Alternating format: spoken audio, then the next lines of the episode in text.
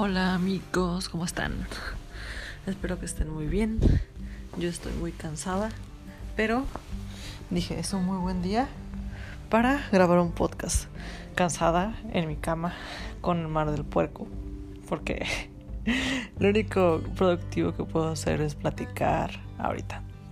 Les quería contar que el día de hoy hice algo que tenía Mm, toda la vida queriéndolo hacer. Y es subirme y hacer trip en una Harley Davidson. No manches. Ah. La neta es una experiencia que disfruté mucho, ya que siempre me han gustado mucho las motos. Y al principio de chiquita mi mamá era de las que no te vas a subir una moto hasta que yo no sé qué y no te voy a dar permiso. Y yo sí de bueno, está bien. Pero pues siempre cuando tenía como la oportunidad, siempre me subía. Y ya más o menos como que yo quería aprender a manejar y tenía amigos que me decían como que pues preferían que tenía el permiso, tenía que tener el permiso de mi mamá y yo así de, oye, no manches, siempre bien rebeldona total. Y justamente ya había dejado como eso de lado, ¿no? Lo de las motitos, motos un poco. Y cuando me fui a Guadalajara, conocí a un amigo, Carlos. Saludísimos a Carlos. Espero que me escuche. Si no me escucha, qué mal. Pero bueno, muy, muy buen amigo allá de Guadalajara.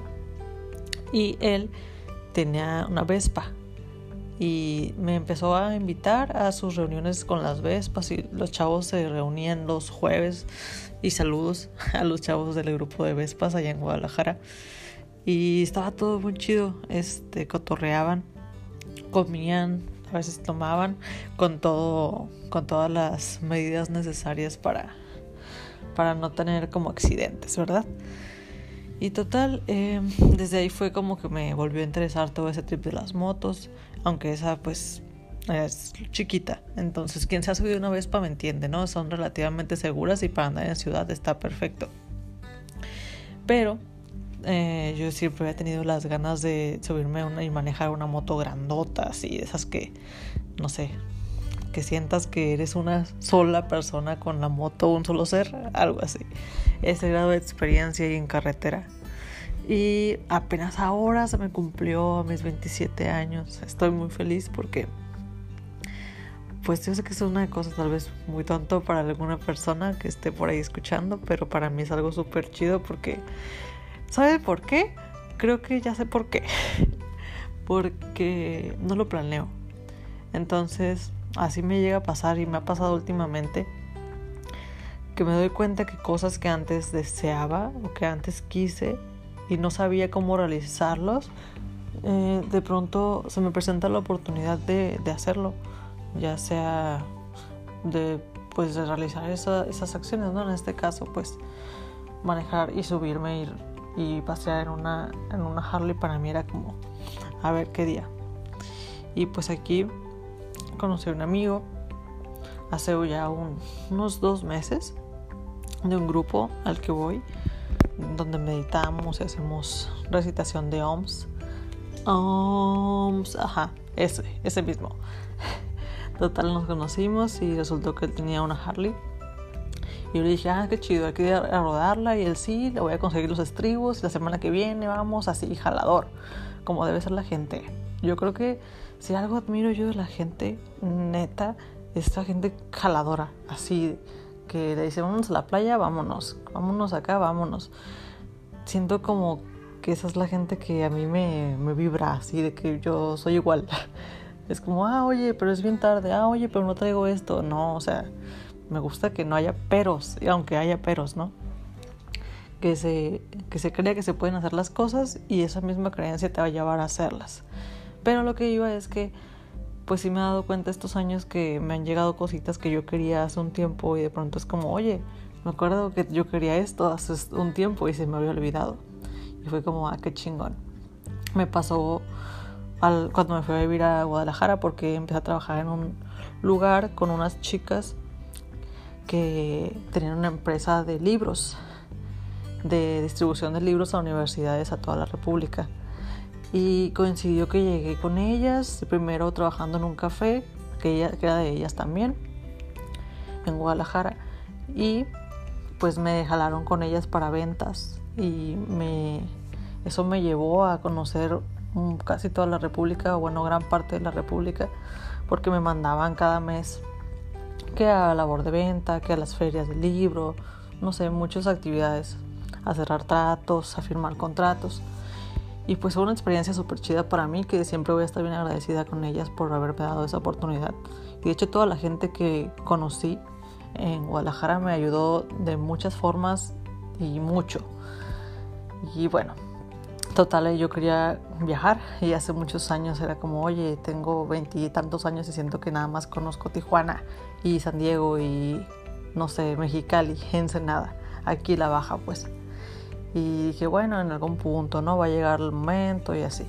Y cuando me fui a Guadalajara conseguí ese trabajo y conocí a esas personas que me llevaron a tener esas experiencias en viajar. Y fue como, wow, o sea, tampoco lo veía venir, tampoco es como que lo busqué.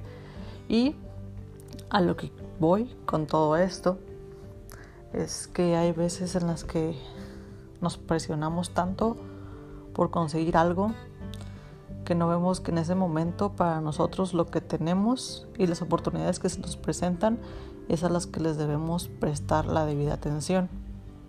Esa es una reflexión a la que yo he llegado a lo largo de los años porque obviamente cuando yo tenía mis 22 años, 23 era como todo lo quería para allá, todo lo quería para el momento.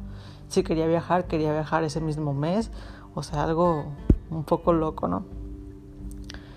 Y total, creo que esas mismas oportunidades que en ese momento se nos presentan son las que tenemos que poner sobre la mesa y no, no está tan chido como estar pensando siempre en el futuro y en lo que te hace falta o en lo que quisieras vivir. Porque a la larga, si eso como dicen es para ti, pues va a llegar, ¿no? O sea, si de verdad quieres algo, vas a encontrar el momento perfecto para realizarlo y no necesariamente va a ser en el momento en que tú quieras, va a ser en el momento en el que estés listo para, para esa experiencia. Entonces, pues nada más se los voy a dejar ese pensamiento al costo, porque yo después de haber notado esa sincronía entre lo que uno quiere y luego se manifiesta de diferentes maneras, pero se manifiesta, digo, oye, voy a tener cuidado con lo que quiero y con lo que pienso porque lo estoy manifestando y a la larga eso me hace tener una confianza en mí y en la vida y en el destino o en Dios, lo que sea, que, creamos que está ahí, de que las cosas que nos llegan eran para nosotros y que no hay que querer correr, hay que disfrutar pues cada día, cada cada respiro, tratar de estar más en el presente, sin perder de vista, claro, el futuro y lo importante que es mejorar y lo importante que es querer siempre encontrar una mejor versión y una mejor experiencia para nuestras vidas. Pero lo que tenemos ahorita es esto, así. Yo ahorita, Dalia, tengo mi recámara con mi sábana súper a gusto, tengo una botellita de agua, tengo mi gatita dándome amor. que está por ahí afuera, pero me va a dar amor en un rato. Tengo, pues gracias a Dios, a todos mis cercanos sanos. Entonces digo, lo tengo todo. Y sé que suena como, no sé, como muy de, de cliché, de, de persona que se dedica a dar mensajes motivacionales, pero para nada es así. Cuando te das cuenta de que esa es la realidad, de que el presente es lo más importante que tenemos y es un regalo, creo que cambia tu forma de ver todo, incluso tu pasado, cambia tu forma de ver la vida porque dices, incluso esa experiencia mala, chafa, culera que nos pasó, me enseñó algo y me dejó algo y en ese momento para mí fue la experiencia que debí vivir. Entonces, no sé, para mí es importante cómo darse cuenta de que la vida te responde. Solo que a veces estamos tan distraídos que no nos damos cuenta ni siquiera de las oportunidades que se nos van presentando. Entonces, a mi punto de vista, creo que debemos estar súper atentos a esas oportunidades y no dejarlas pasar por postergarlas, por otra cosa. Si lo puedes hacer, hazlo. O sea, si de verdad lo quieres hacer, lo vas a hacer. Entonces, bueno, esa es mi pequeña recepción, iba a decir, pequeña reflexión del día de hoy. Y pues espero que alguien por ahí lo anime a hacer las cosas y que si dice, oye, tengo miedo a hacer esto y se ocupan que una señal es esta de que pues la vida es cortita y las oportunidades son muchas. Y entonces, bueno, hay que aprovecharlas todas o las mayoría, las que estén en nuestras posibilidades. Y hay que acordarnos que el miedo no nos lleva a ningún lado si es que no lo afrontamos.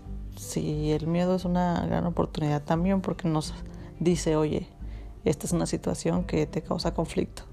Lo que puedes hacer es ignorarlo y dejar que el miedo siga ahí y hacer como que no existiera o hacer algo con ese miedo, acercarte y decir, lo voy a enfrentar. Y el día siguiente lo que va a pasar en tu cabeza fue, ya no tengo ese miedo. Y aparte tuve una experiencia bien chingona a la hora de poder trascender el mismo miedo. Está chido pensar así. Pero bueno, ya mucho, mucho show. Nos vemos muy pronto. Cuídense.